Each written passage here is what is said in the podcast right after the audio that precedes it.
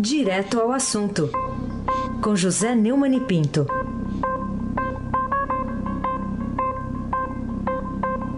Hoje ele vem como tocador de berrante.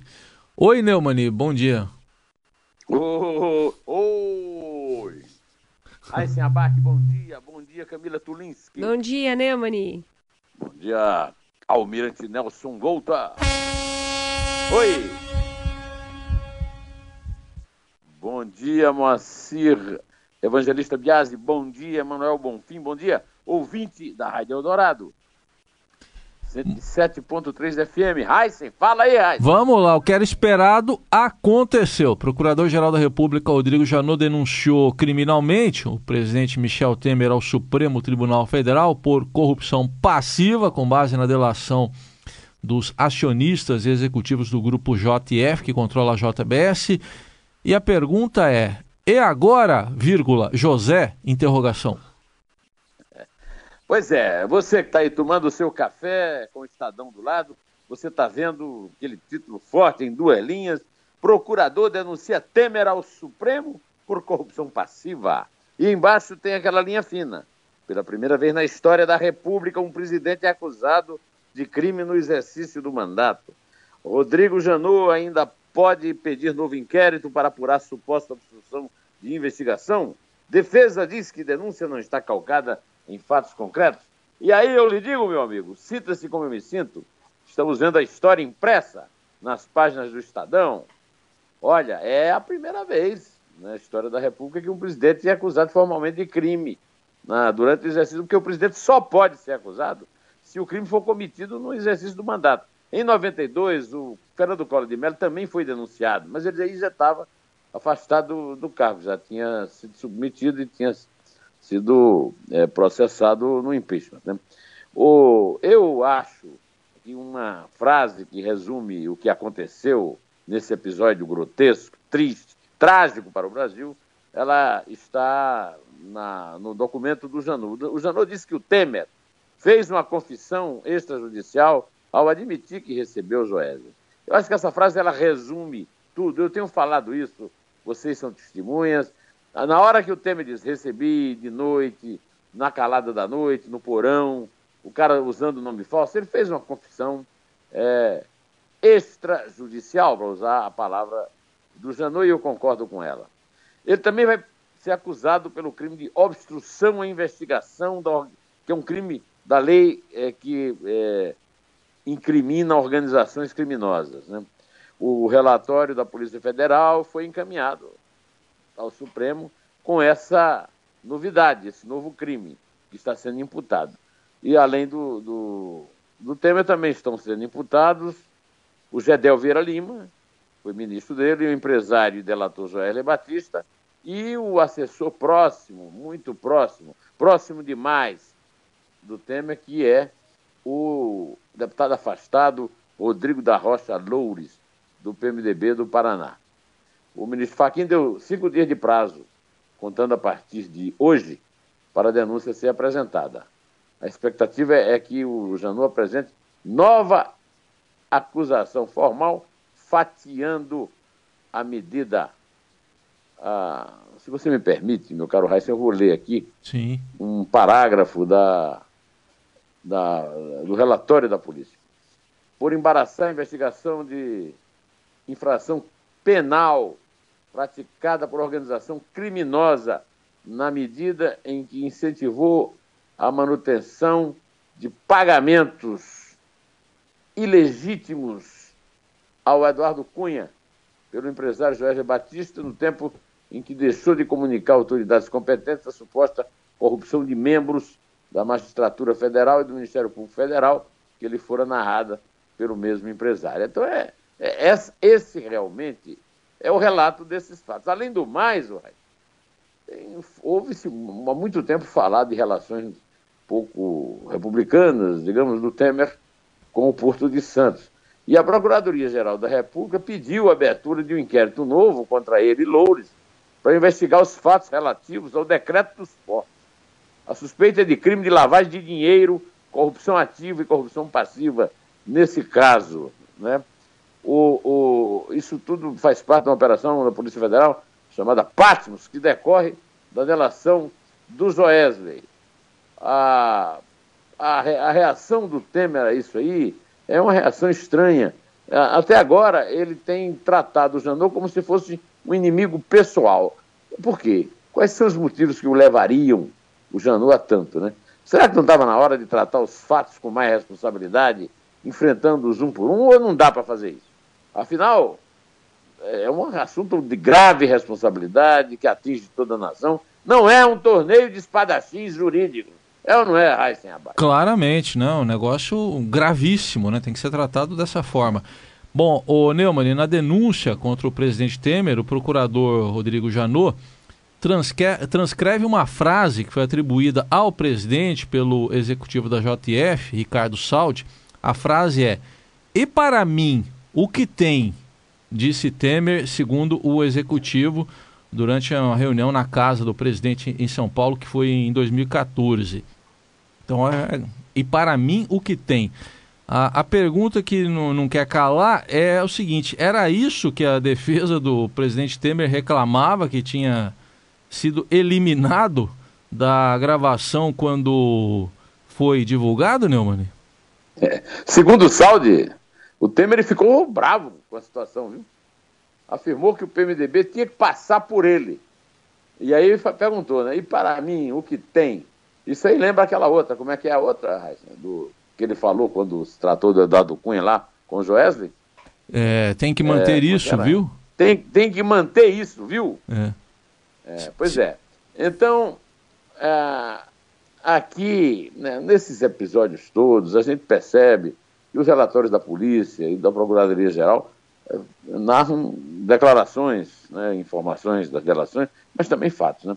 Se a Polícia Federal fez isso e a Procuradoria-Geral da República também fez, o Procurador-Geral da República fez, transformou em denúncia, ou isso tudo é verdade, ou então é uma armação até agora não entendi o porquê dessa armação. Qual era o motivo que esse povo todo tem? É a mesma coisa da tática do Lula, que eu tenho perguntado aqui o tempo todo. Qual é a justificativa que se encontra para uma conspiração desse tamanho em, em Heisen? O que, é que você acha? É, porque uh, tá muito claro aí, você vê que as coisas encaixam, né, Neumann? Tem um, tem um encaixe aí entre as coisas. Uma história parece que vai encaixando na outra como se fosse um, quebra-cabeça. Um quebra-cabeça, é. é. isso mesmo. A, a, a, metáfora perfeita é o quebra-cabeça. É. Uma peça vai encaixando na outra. Isso. Agora, o presidente acho que não falaria o que tem para mim, ele fala, o que ter meia. Acho que ficaria, não sei, ah, eu tô desconfiado, viu? Se, se é. ele falou isso mesmo, viu? Mas isso é desprezável. É desprezável. Bom, vamos aqui falar agora da defesa do presidente Temer, né? O criminalista Antônio Cláudio Mariz de Oliveira disse que o valor jurídico da, do relatório é nenhum. E baseado em que ele faz essa afirmação, né, Mani? Bom, em primeiro lugar, eu quero registrar que Mariz é um criminalista famoso e respeitado. Não é um Cristiano Zanin, é aquele advogado do Lula. Né? E ele reagiu com veemência, né? Então nós temos, é, nós vivemos no reino é, dos advérbios e dos adjetivos. Reage com veemência, peremptoriamente, às conclusões factuais da Polícia Federal, né, que atribuiu ao presidente o um crime de obstrução, quer dizer, que vai atribuindo, ah, que atribuiu que o Janot vai abrir uma, uma denúncia por causa disso. Eu quero citar a palavra do Maris, porque o Maris tem reiterado. Então ele disse isso. Eu reitero, é isso mesmo. É, o relatório policial não é peça acusatória o dever do delegado de polícia é investigar e não acusar. Aí a minha pergunta é a seguinte: e daí, e daí, né? Maris desafia a Polícia Federal e busca enfraquecer os resultados da Operação Patmos, a investigação com base na, delação do nosso Joese, né? É como diz aquela canção italiana famosa, que o Alain Delon cantava, é, fez muito sucesso com a Dali da parole, parole, parole, palavras, palavras, palavras. Não é o porta-voz da presidência, não, não é que você está falando? Não, não, não. não. Chama parola. Ah, tá. parola. Tá. Pois não. quer dizer isso mesmo. É, é, é a piada pronta. Com todo respeito, cadê os fatos? A pergunta que se faz no caso é idêntica às questões que eu sempre coloquei aqui sobre o estilo da defesa do Lula diante do Sérgio Moro. Né? Aliás, hoje no Estadão tem um texto interessante mostrando, uh, da Helena Cantanhede, mostrando Como é que o, o, o Moro cuida do Lula e do Palocci e o, o Faquin cuida do Temer e do Loures, né? É, contra fatos não há argumentos, rapaz. É, acontece que é, é, eu não me lembro de ter ouvido até agora dos advogados de defesa desses casos todos de corrupção, do Lula, do Palocci, do Temer, nada mais do que adjetivos e advérbios. Cadê os substantivos? É só peremptoriamente, veementemente, rigorosamente. Hein, meu amigo Raíssen Abac, o aluno do Frei Crisóstomo em Mogi das Cruzes. Saudade do Frei Crisóstomo, hein? saudoso. Bom, uh, uh, enquanto os advogados estão aí, o Neumann, travando essa guerra jurídica, o presidente Temer comanda um combate lá na Câmara, que é onde vai haver a votação, se a denúncia é aceita ou não, para impedir a aprovação da denúncia do procurador Janu. E qual tática para você é a mais inteligente? A pressa ou o fatiamento? A respeito da pressa, vamos ouvir o Beto Mansur, que foi prefeito de Santos e é do PRB de São Paulo, é vice-líder do governo. É, vamos ouvir, Almirante Nelson, por gentileza. Eu acho que esse momento é importantíssimo para o país. O presidente está muito ansioso, ele quer apresentar a sua defesa, porque ele entende que não é culpado, e isso, na verdade, prejudica muito o país. Exatamente por isso que quem vive no Congresso Nacional quer uma agilidade nesse processo.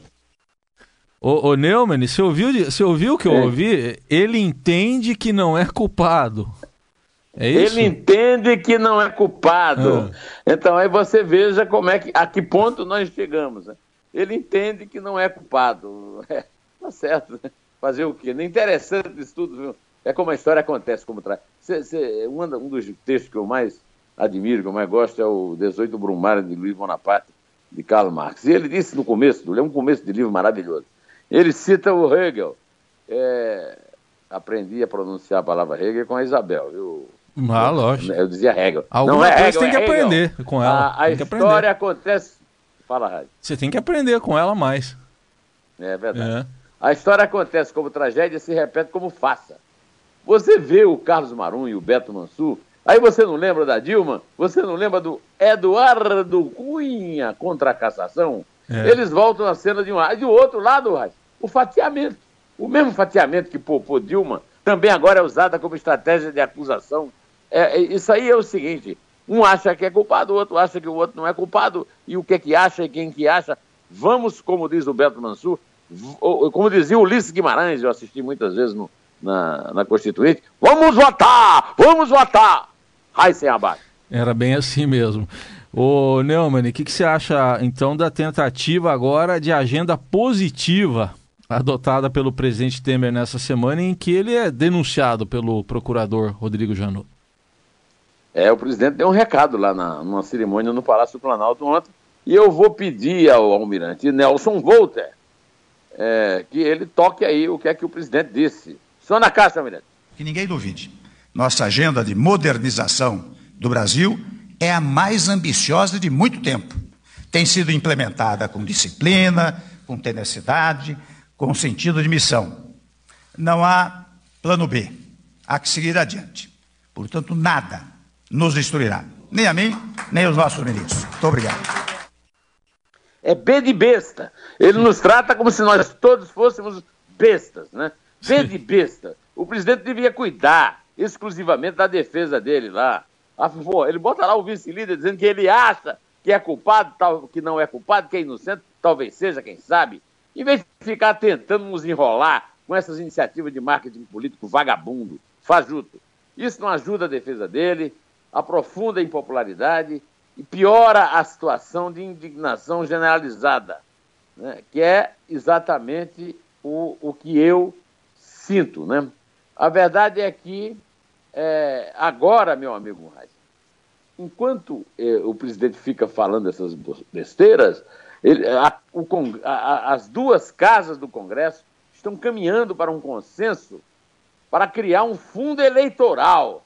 É, isso é, é, é, talvez mais imoral do que manter um presidente é, pilhado em crime em ação. Na Câmara, o relator da reforma política, o deputado Vicente Cândido, do PT de São Paulo, é, aquele enrolado lá no negócio da CBF, propõe um fundo com recurso político para 3,5 bilhões de reais. Meu amigo, e no Senado, 2,2 bilhões de reais. O líder do governo, Romero Jucá, do PMDB de Roraima, vai apresentar hoje uma proposta de emenda à Constituição com fundo de 3,5 bilhões. Né? Olha, ô, ô, deixa eu te dizer uma coisa. É, meu amigo, não precisa desse dinheiro todo. Esse dinheiro todo é só para produzir corrupção. Corrupção. Aí flagram o presidente da República e ficam pedindo mais dinheiro para fazer campanha. Campanha não precisa ser milionária.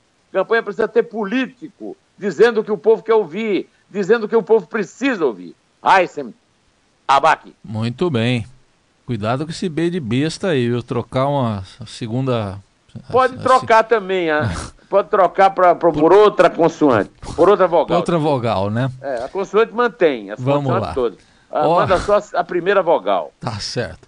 Olha aqui, segundo o Globo de ontem, para a gente concluir aqui, Leone, o presidente do BNDES, o Paulo Rabelo de Castro, né, defende a saída dos irmãos Batista do, aí do, do BNDES. Você acha que há motivos para isso? Ontem eu entrevistei o Rolando Boldrino no Roda Viva e eu me lembrei agora que você falou. Para! Você falou assim, isso para concluir, quer dizer, vai embora, a tua hora já acabou, rapaz. Eu me lembrei, do, eu fui lançar um livro em João Pessoa e o Mané Caixa d'Água me pediu para falar. Aí tinha muita gente para discursar, é um costume lá, né? E ele, desesperado para falar, eu digo, deixe, quando eu acabar de falar, eu lhe passo a palavra. Quando eu comecei a falar, daí a pouco ele disse assim, e para concluir, então, e para concluir, o presidente do Banco Nacional de Desenvolvimento Econômico e Social, BNDES, Paulo Rabelo de Castro, defendeu ontem a revisão de composição do Conselho de Administração da JBS. A empresa tem que ser 100% profissionalizada. O, empresário Wesley Batista atual presidente da companhia e um dos membros do Conselho de Administração da empresa.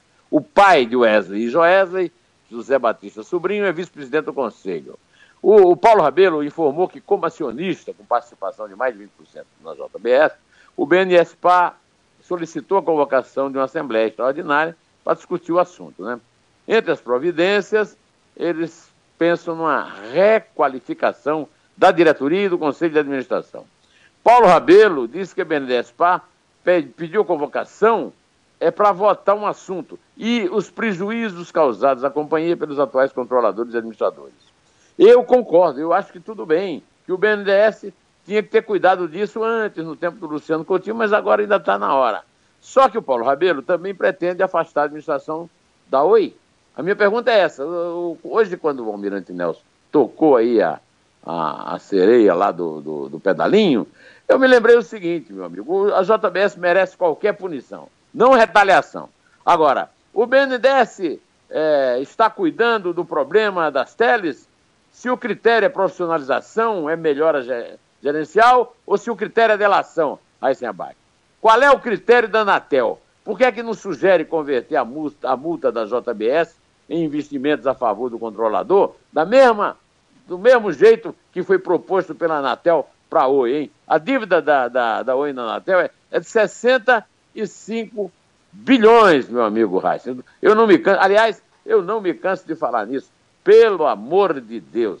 Agora, eu quero repetir aqui o Fernando Henrique e pedir que o Luiz Gonzaga, o rei do Baião, dê um recado aí pro Temer, meu amigo almirante Nelson Walter da Gávea.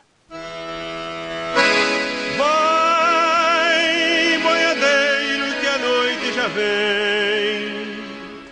Guarda o teu gado vai pra junto do teu bem.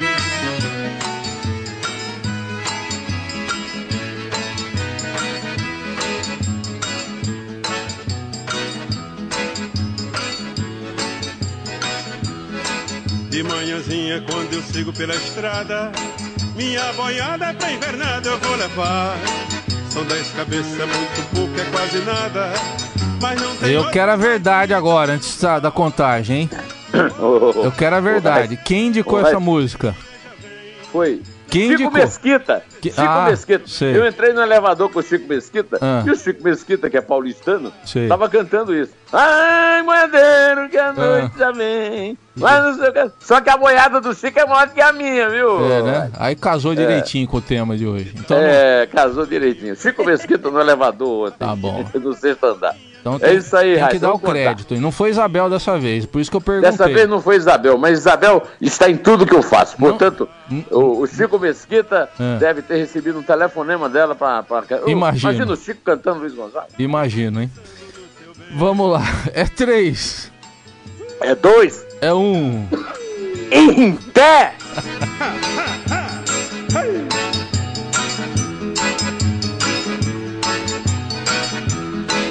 E quando eu chego na cancela da morada, minha Rosinha vem correndo me abraçar. É pequenina, é miudinha, é quase nada, mas não tem outra mais bonita no lugar.